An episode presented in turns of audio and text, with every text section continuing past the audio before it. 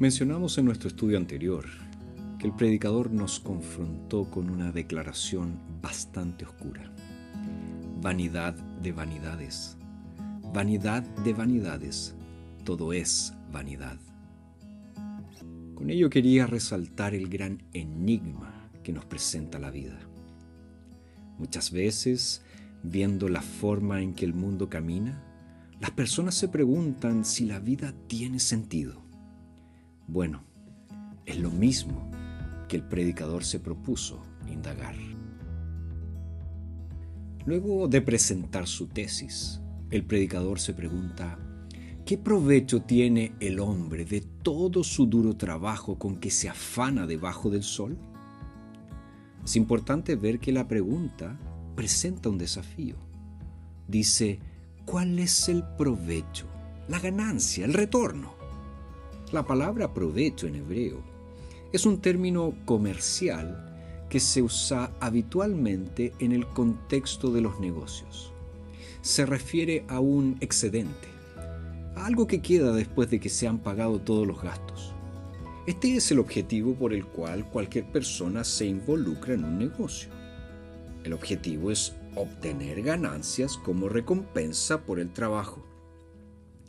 La ganancia es el retorno de la inversión por el duro trabajo.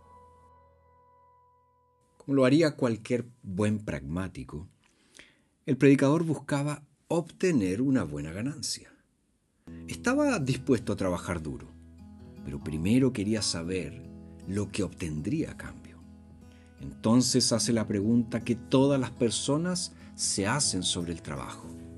¿Vale la pena? ¿Realmente estoy logrando algo? ¿Qué obtendré por todo mi trabajo? Las personas generalmente asumen que si trabajan un poco más, obtendrán algo extra, más de lo que hubieran obtenido de otra manera. A menos que seas de aquellos que quieren que todos se lo regalen y que desean vivir a costa de los demás. Pero el predicador había comenzado a tener sus dudas de que esto fuera realmente cierto en la vida. ¿Y cuál es la respuesta del predicador? Nada, nada. No nos da ninguna respuesta. ¿Por qué? Él desea llevarnos a la reflexión. Él conoce la respuesta. Según su propia experiencia, no importa lo duro que uno trabaje, en realidad nunca ganamos nada. La palabra que usa para trabajo es la palabra hebrea hamal, que normalmente se usa para describir el trabajo. Sin embargo, a veces tiene una connotación negativa, como parece ser el caso aquí. Las personas trabajan duro para obtener algún tipo de ganancia, pero ¿qué obtienen realmente por todo su esfuerzo? Muy poco. Para comprobar esto, el predicador presenta una larga lista de cosas que parecen ser siempre lo mismo. Él dice, generación va y generación viene, pero la tierra siempre permanece. El sol sale y el sol se pone. Vuelve a su lugar y de allí sale de nuevo. El viento sopla hacia el sur y gira hacia el norte. Va girando de continuo y de nuevo vuelve el viento a sus giros. Todos los ríos van al mar pero el mar nunca se llena. Al lugar a donde los ríos corren, allí vuelven a correr. Todas las cosas son fatigosas y nadie es capaz de explicarlas. El ojo no se harta de ver, ni el oído se sacia de oír.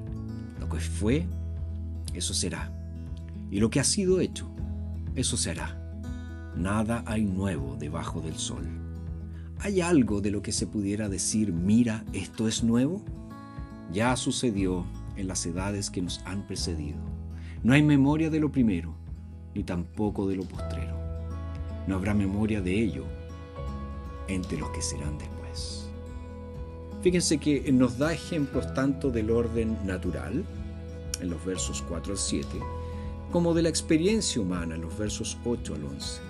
¿Para qué? Para destacar que sea que miremos al mundo que nos rodea, o que consideremos nuestra propia experiencia de vida, el punto es el mismo.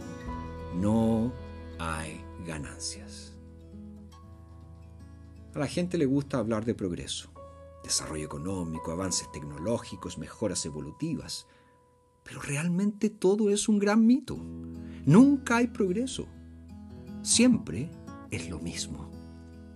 Esta visión monótona de la vida se deriva de las observaciones del predicador. Todo bajo el sol es laborioso.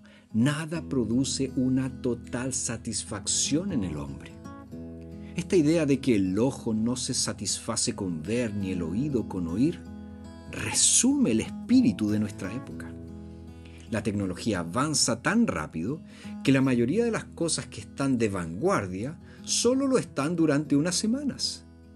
Sin embargo, millones, millones de personas están tratando de encontrar satisfacción en el mundo materialista con la inútil expectativa de que detrás de los obvios beneficios de las cosas materiales se esconde un gozo mayor que está allí, que está oculto. Bajo esta perspectiva, Jean-Paul Sartre tenía razón cuando comentó, las cosas son completamente lo que parecen ser y detrás de ellas no hay nada. El contentamiento o la satisfacción nunca llega a aquellos que están atrapados en este ciclo. La Biblia habla de satisfacción para aquellos cuya visión se extiende más allá de lo temporal hacia lo eterno. Aquellos a quienes en Jesucristo se les ha quitado el velo, se dan cuenta de que las cosas materiales son nuestros siervos y no nuestros amos. Tal vez has observado esto mismo. Te preguntas, ¿dónde está el progreso? ¿Cuál es la ganancia? Pasas toda tu vida trabajando de un lugar a otro, de una empresa a otro, pero ¿qué ganas con todo tu esfuerzo? El predicador ve la vanidad repetida en la historia. La historia no va a ninguna parte, dice un comentarista. Y como la tierra parece cambiar, pero en realidad sigue siendo la misma, nunca pasa nada nuevo. Tiene razón. El mundo moderno da todos los indicios de avance, pero es un engaño. La nueva tecnología nos permite hacer las mismas cosas, pero de una manera diferente o al menos un poco más rápido. En el mejor de los casos, puede aliviar el sufrimiento humano, puede prolongar la vida un poco más. Pero en el peor de los casos, permite que causemos mayor sufrimiento a un mayor número de personas con un menor esfuerzo. Disponemos dispositivos que ahorran mano de obra y ahora podemos viajar más rápido, más lejos que nuestros antepasados. Pero, ¿hemos conseguido más que ellos? En este punto el predicador parece eh, haber abandonado la filosofía de vida de sus antepasados. Para ellos la historia tenía una meta y un propósito redentor, no el oscuro ciclo de igualdad que Marx expresó tristemente cuando dijo la historia se repite, primero como una tragedia, luego como una farsa. El apóstol Pedro advierte a la iglesia que en los últimos días esta forma de pensar seguirá prevaleciendo. Pero la Biblia enseña que la historia está controlada por un Dios que hará nuevas todas las cosas. Un Dios cuyas misericordias son nuevas cada mañana. Un Dios que da a su pueblo un nuevo corazón y pone un cántico nuevo en ellos. Un hombre o una mujer que tienen sus ojos puestos en lo eterno ven la mano de Dios dentro del tiempo. Pero hay algo que no podemos perder de vista en la medida en que leemos esta oscura reflexión del predicador. Él utiliza una frase recurrente, debajo del sol. Esta expresión traza el territorio en el que tiene lugar su búsqueda de sentido y propósito de la vida. El término es exclusivo del predicador. aunque es sinónimo de la expresión debajo del cielo que se encuentra en otras partes del Antiguo Testamento. Su uso da esperanza al lector, ya que implica fuertemente que hay un área en que la vida no carece de sentido. ¿Dónde? Arriba del sol. Mirar arriba del sol nos da una perspectiva diferente de nuestra experiencia. ¿Hay algo nuevo? Quizás no debajo del sol, pero el Dios que gobierna sobre el sol siempre está haciendo algo nuevo. Hay un nuevo pacto en la sangre de Jesucristo, la sangre que Él derramó en la cruz para el perdón de nuestros pecados.